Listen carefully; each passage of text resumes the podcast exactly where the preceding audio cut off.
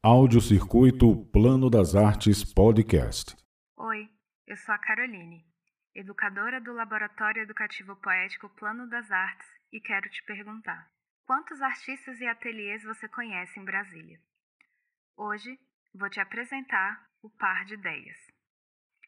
O ateliê, inaugurado em 2013 e idealizado por Maísa Ferreira e Júlia Gonzalez, quando cursavam a Faculdade de Artes Visuais na Universidade de Brasília, é voltado para práticas do fazer artístico com a iniciativa de suprir as demandas da produção visual das duas artistas e de um espaço que propiciasse a convivência com outros profissionais.